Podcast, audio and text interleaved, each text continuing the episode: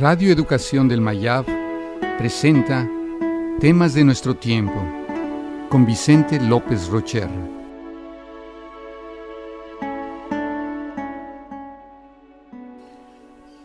Plenitud. Plenitud es la capacidad de ir más allá de la imagen que los demás tienen de mí. Sabemos que no somos nuestra imagen, que ella cambia con el tiempo. Entonces, ¿por qué nos ofendemos cuando alguien la ataca? Al intentar responder a esta pregunta, es que se usa la metáfora porque estamos dormidos. En nuestro profundo sueño, no caemos en cuenta que esa imagen es solo una ilusión. Un yo fantástico que hemos fabricado con trozos de recuerdos y de sueños.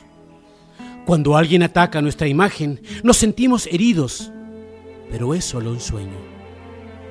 Con la experiencia que la vida nos da, crecemos hacia nuestra plenitud y comprendemos que no cabemos en ninguna imagen.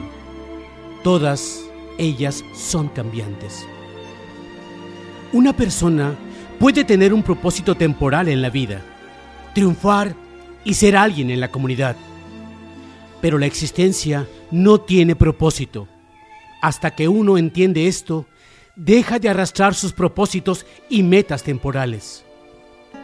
Solo en la medida que podemos salirnos de esa idea es que podríamos llegar a amar realmente a alguien, fuera de la imagen que tenemos de esa persona.